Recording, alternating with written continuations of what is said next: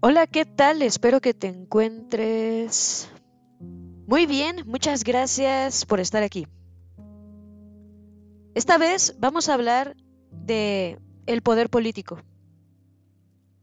El pueblo, cuando comprueba que no puede hacer frente a los grandes, cede su autoridad a uno y lo hace príncipe para que lo defienda. Nicolás Maquiavelo. El control social. Retener el poder siempre ha sido una obsesión de quienes detentan el control político.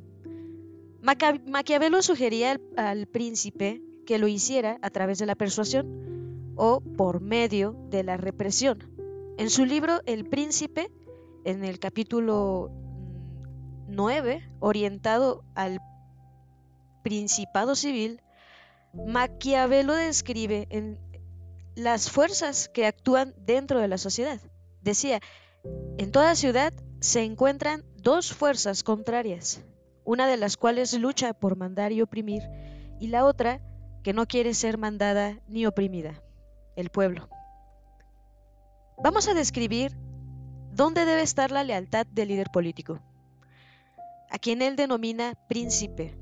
Define muy bien la lucha de todo líder por conocer las necesidades de la ciudadanía, lo cual siempre se le dificultaba por la, maraña de intereses de la burocracia, la cual oculta información al tejer alrededor del líder una realidad ficticia favorable a los intereses de la misma burocracia. Clásica es la historia que cuentan el emperador Pedro el Grande de Rusia, quien Acostumbraba disfrazarse para poder salir del palacio de incógnito a recorrer las ciudades y conocer de primera mano la realidad.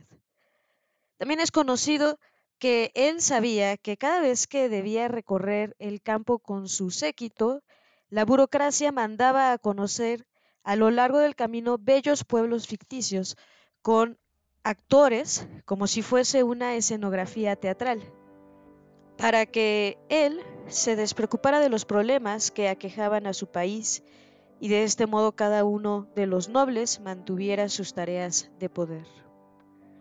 Maquiavelo describe esta problemática de la siguiente forma. El principado pueden implantarlo tanto el pueblo como los nobles según que la ocasión se presente a uno o a otros.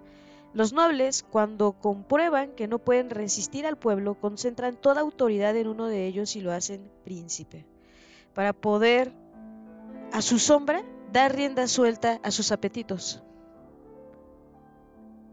El pueblo, cuando a su vez comprueba que no puede hacer frente a los grandes, cede su autoridad a uno y lo hace príncipe para que lo defienda pero el que llega al principado con la ayuda de los nobles se mantiene con más dificultad que el que ha llegado con apoyo del pueblo, porque quienes lo rodean se consideran sus iguales y se le hace difícil mandarlos y manejarlos como quisiera.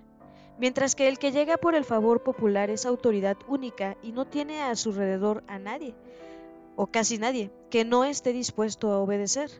Por otra parte, no puede honradamente satisfacer a las grandes sin lesionar a los demás, pero en cambio puede satisfacer al pueblo porque la finalidad del pueblo es más honesta que la de los grandes. Queriendo estos oprimir a aquel de no ser oprimido. Agréguese a esto que un príncipe jamás podrá dominar a un pueblo cuando lo tenga por enemigo, porque son muchos los que lo forman. A los nobles, como se trata de pocos, les será fácil. Lo peor que el príncipe puede esperar de un pueblo que no le ame es ser abandonado por él. De los nobles, si los tiene por enemigos, no los debe de temer ni siquiera que lo abandonen, sino que de hecho pueda solamente temer que se rebelen contra él, pues más astutos y clarividentes siempre están a tiempo para ponerse a salvo, a la vez que nunca dejan de congratularse con quien esperan sea vencedor. Es una necesidad para el príncipe vivir siempre con el mismo pueblo, pero no con los mismos nobles, puesto que puede crear nuevos o deshacerse de los que tenía y quitarles o concederles su autoridad o capricho. Opinión pública, imagen pública y marketing político. Se dice que Cosme de Medici, ambicioso gobernante florentino de la era del Renacimiento, descubrió que la apariencia le proporcionaba un medio cómodo de gobernar. Permitió a los florentinos la apariencia de libertad, la apariencia de la resolución, la apariencia de la igualdad, pero al final de su gobierno, hasta de la riqueza no quedaba más que la apariencia. Cosme descubrió que en la política y la administración pública la percepción es fundamental. En el cuento infantil El gato con botas se describe todo un manejo de marketing político, cuando el personaje central, un tipo fracasado y sin medios para sobrevivir, decide ponerse en manos de su gato, quien le ofrece hacer de él un personaje político. Se define toda una estrategia y sus tácticas para lograr que el rey lo integre a su corte.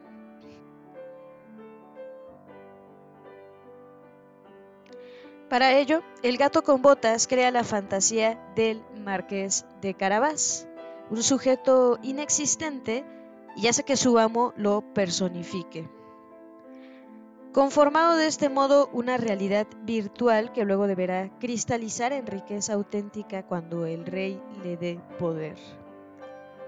Sin embargo, el punto central hoy es el manejo ético de la imagen pública, puesto que a través de los excesos es fácil caer en la demagogia y la retórica barata, lo cual puede generar incredulidad y descrédito. La política hoy es más que nunca, o más que nunca, depende de la percepción pública. Desde la conceptualización de la opinión pública como un ente que representa los intereses públicos, el poder se ha centrado en la sociedad civil, con lo cual se ha fortalecido la democracia. En sentido estricto, la opinión pública es un fenómeno social que se deriva del impacto de los acontecimientos sobre la mente colectiva. Este fenómeno, llamado opinión pública, es la respuesta grupal de la sociedad hacia quien tiene el control político, ya sea para e-, ejercer presión para la solución de un problema o en apoyo a sus decisiones y acciones. A su vez, quien detenta el control público, consciente del poder social de la opinión pública, presenta la realidad con un enfoque favorable a sus intereses y así surge el manejo de la imagen pública sustentada en la necesidad de incidir en el fenómeno de percepción del público. Hoy, la realidad política nada tiene que ver ni con la realidad pragmática o empírica, ni con la verdad histórica. La verdad política surge del consenso generado por los actores políticos, avalada por la mente colectiva a través de fenómenos de opinión pública. La percepción pública es el elemento decisivo para la conformación de la verdad política. La influencia política de un líder depende de la credibilidad que genera, y ésta se sustenta en su trayectoria, logros y fracasos, y en su imagen ética y moral. Por tanto, la imagen pública se constituye al tener como punto de partida elementos de sustentación y respaldo. La imagen pública construida sobre mentiras se convierte en un área de vulnerabilidad futura. La credibilidad de las acciones políticas, programas de trabajo, promesas de campaña electoral y todo aquello que se derive del trabajo político se respalda en la credibilidad de la persona. La ventana de Yohari. El manejo de la imagen pública se entiende mejor a través del esquema de la ventana de Yohari. Esta alegoría, creada por los consultores Joe Luff y Harry Hugh, definen que en cada individuo coexisten cuatro áreas de interrelación con el entorno y la sociedad. La primera es aquella donde están los rasgos de la personalidad y modo de ser, fortalezas y debilidades, virtudes y defectos y todo aquello que nada más es conocido por él, pero permanece oculto para los demás. La segunda es aquella donde residen todas las características percibidas por los demás, pero ocultas para el propio individuo. La tercera es la que conforman los rasgos totalmente conocidos por el mismo individuo y percibidos por los demás de modo espontáneo. La cuarta es aquella denominada punto ciego, donde están aquellos aspectos de sí mismo ocultos tanto para el individuo como para los demás. Seguramente nadie, ni nosotros mismos sabemos a ciencia cierta cuál será nuestra reacción si en un acto terrorista nos tomasen de rehenes y nos pusieran una pistola apuntando la cabeza. Podríamos llegar a un acto de heroísmo, pero también podría ser de cobardía. Solo cuando sucediera conoceríamos nuestra respuesta. Por ello es que conforme envejecemos y nos enfrentamos a un mayor número de experiencias desconocidas, que nos conocemos a nosotros mismos y reducimos ese punto ciego. El manejo de imagen pública se deriva del conocimiento de este proceso. El manejo de la imagen pública consiste en la manifestación del proceso de percepción de los atributos propios, de modo tal que no o que uno proyecte con toda intención solo aquellos que le favorecen y minimice los que podrían impactar negativamente la valoración y estima que se le tiene. A su vez, es importante conocer aquellos que los demás perciben de nosotros sin que nosotros seamos conscientes de ello.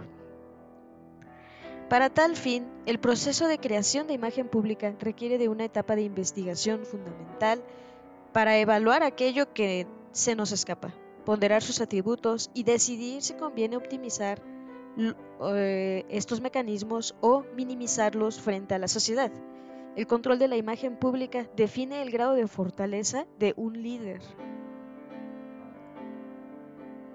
El liderazgo político y conciencia moral.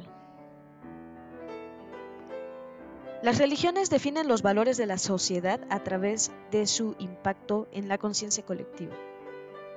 A finales del siglo XIX, Max Weber, en su libro La ética protestante y el espíritu del capitalismo, estableció una correlación entre los valores religiosos y la concepción del mundo, y por otra parte la indiciocracia de los pueblos.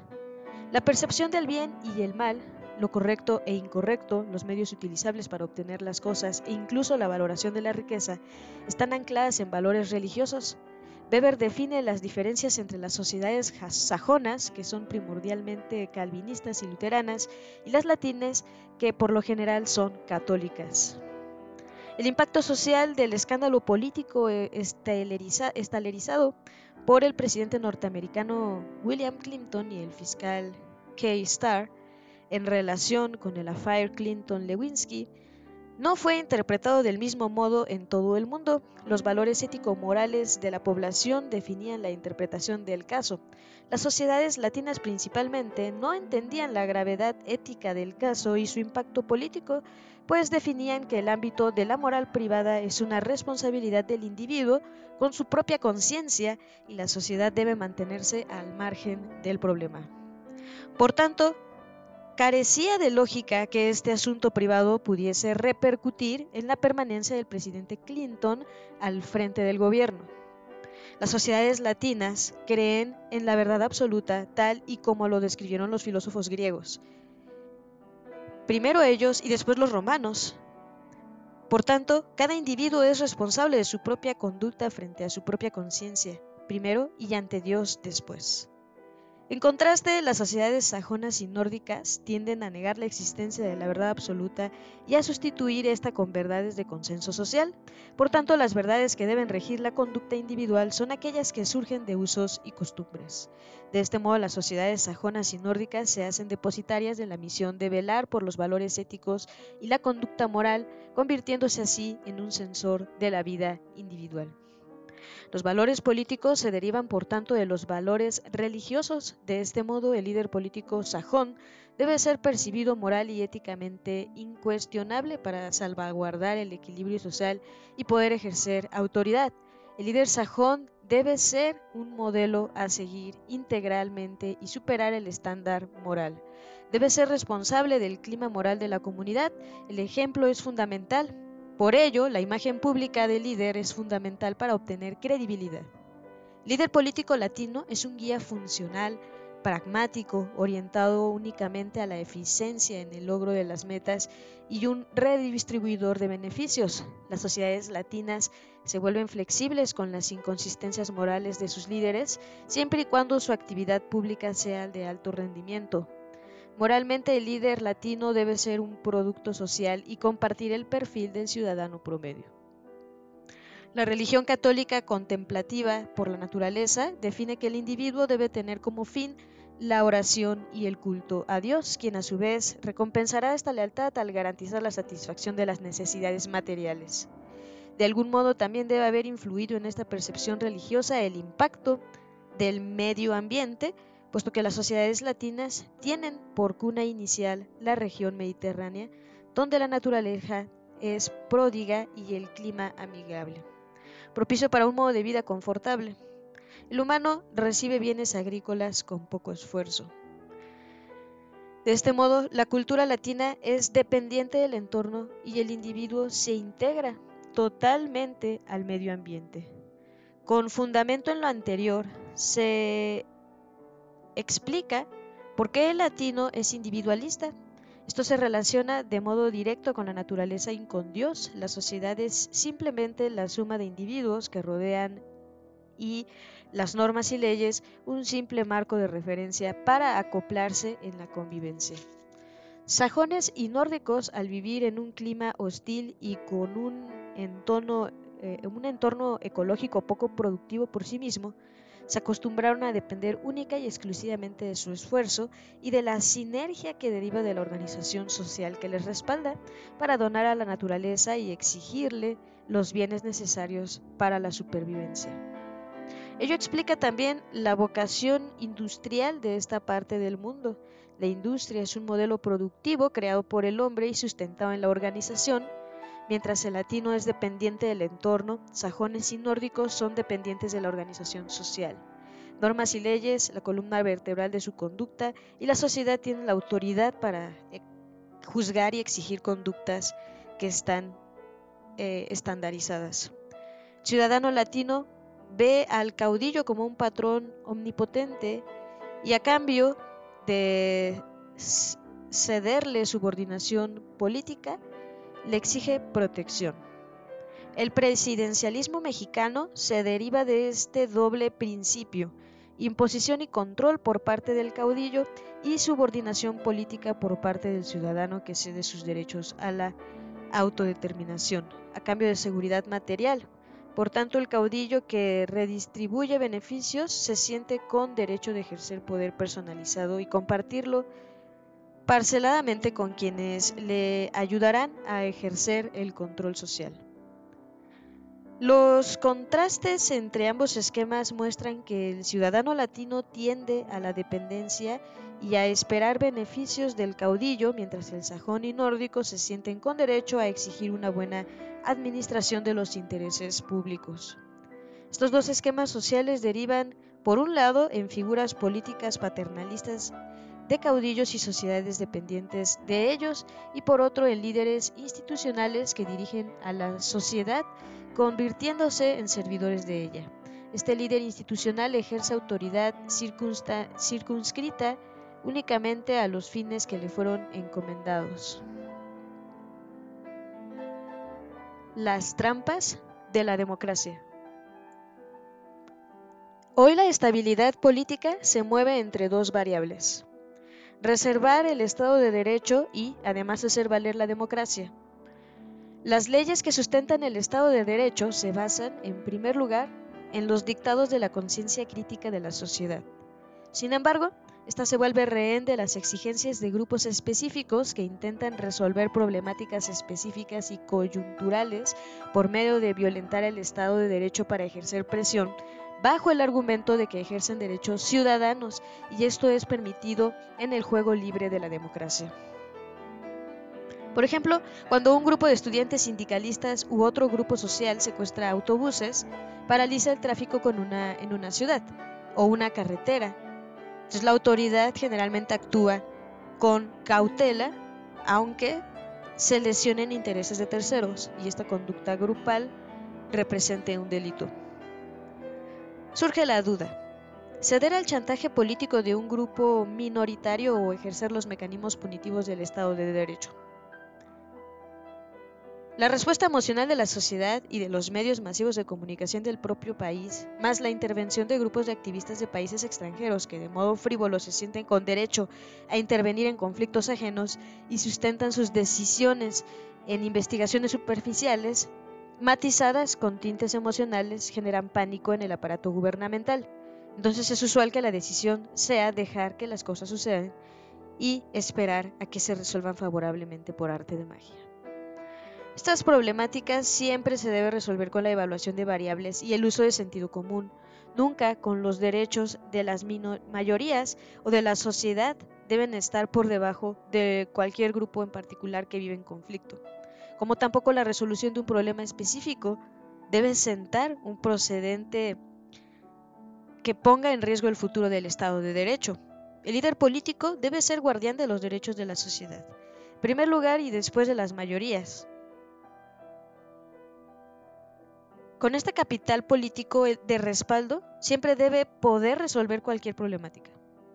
El problema de que aún con esta fortaleza de su lado no logra enfrentar a grupos desestabilizadores, quienes a través del chantaje pretenden resolver sus demandas, es por incapacidad en el manejo informativo frente a la opinión pública. Es entendible que el poder político institucionalizado y convertido en autoridad sea vulnerable frente a grupos sectoriales cuando estos se presentan frente a la opinión pública como víctimas del sistema político. A partir de las revoluciones socioculturales de los años 70, el Estado, como concepto de institución, quedó estereotipado como represor de los derechos ciudadanos porque, como decía Max Weber, ejerce violencia institucionalizada. Este estereotipo aún continúa hoy en la mente colectiva.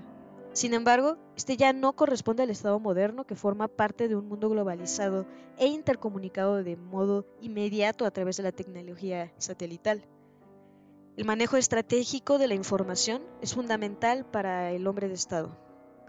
Las minorías en conflicto aprovechan este prejuicio popular en contra del Estado y a base de desinformación lo capitalizan en su beneficio.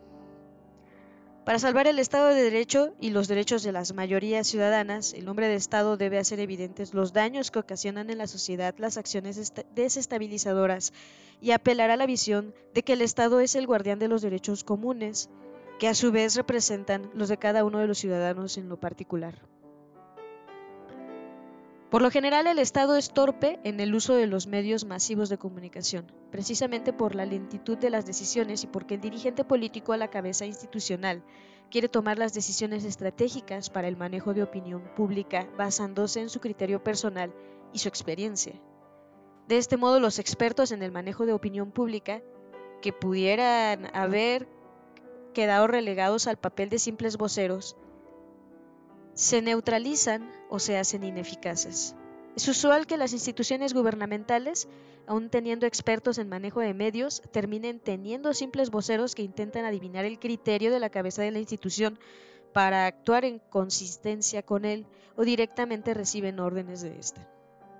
El auténtico líder político debe saber delegar responsabilidades en áreas donde la oportunidad es fundamental para resolver problemáticas o problemas críticos como es el manejo de prensa. La única garantía que tiene el líder de que las decisiones que serán tomadas en su nombre por su entrega en comunicación es haberlo seleccionado correctamente y la principal recomendación es si será no habilitar estrategas para el manejo de medios. Deben buscarse profesionales experimentados que garanticen decisiones correctas. El impacto económico en la estabilidad política. Si economía y política están indisolublemente ligadas, tenemos que definir el papel del Estado frente a los retos de la economía. Si anteriormente el Estado resumía como uno de sus retos ser guardián del territorio nacional frente a las ambiciones materiales de los estados vecinos, hoy su papel ha evolucionado de acuerdo con las circunstancias. El Estado moderno de tipo democrático hoy se ha convertido en un facilitador del desarrollo económico y un planificador. Las guerras modernas hoy son virtuales, son de tipo comercial. Las guerras de tipo castrense se desarrollan en zonas periféricas, alejadas de las grandes potencias, allá donde seguridad nacional de los países desarrollados no se ve amenazada. Los enfrentamientos importantes de impacto global se dan en las, en las mesas de negociaciones de los tratados comerciales, aranceles, leyes proteccionistas, etc. Por tanto, el Estado moderno tiene como objeto brindar facilidades para que la población disfrute de la mejor calidad de vida. De este modo, los estadistas y líderes políticos defienden hoy los intereses de la planta productiva y comercial de su país frente a sus competidores. El caudillo, hombre empírico y carismático, empieza a quedar fuera de lugar en el mundo independiente, global y tecnificado, donde la tecnología es el elemento integrador. Por tanto, el estadista del tercer milenio debe ser una mezcla de promotor, vendedor, administrador, símbolo y líder cálido y confiable. En este entorno, el líder político de hoy debe ser un gran negociador y concertador. Política y administración pública. En tanto la sociedad se vuelve cada vez más compleja, se hace más urgente la necesidad de diferenciar a la política de la administración pues sus parámetros de referencia deben ser diferentes. La administración pública debe tener como meta la eficiencia por encima de cualquier otro interés. Su ámbito es la administración de bienes materiales, incluyendo el dinero como recurso material. Su fin debe ser garantizar a todos los ciudadanos las mismas oportunidades para alcanzar bienestar. Sin embargo, el trabajo político debe tener como meta la generación de un clima psicosocial confiable, ordenado, integrado y tendiente al bien ser. Su ámbito de acción es la concentración de intereses y su fin es una sociedad justa, sana e integrada, mientras la administración pública debe trabajar por un nivel de vida altamente confortable. Las instituciones políticas deben pretender construir una sociedad feliz. En función de los fines se debe buscar el perfil del individuo que sea capaz de consolidarlos en forma óptima. Por ello, un buen político debe ser un pésimo administrador público y viceversa. El atributo más importante del administrador público debe ser la eficiencia y el del político la sensibilidad social. Es grave que funcionarios públicos sean transferidos al trabajo público y viceversa. Estar en un lugar equivocado para los primeros puede representar incapacidad para entender las expectativas de, deseos de los ciudadanos y para los segundos la eficiencia operativa. El Estado moderno requiere de especialistas en las diferentes áreas y para ello es preciso iniciar con la separación de estos dos sistemas o ámbitos de actividad pública. Tan peligroso es un político metido como administrador público, puesto que tiende a actuar de modo populista como un administrador metido como político porque puede generar conflictos humanos. Los cargos de administración pública deberían otorgarse por concurso y los políticos por elección democrática.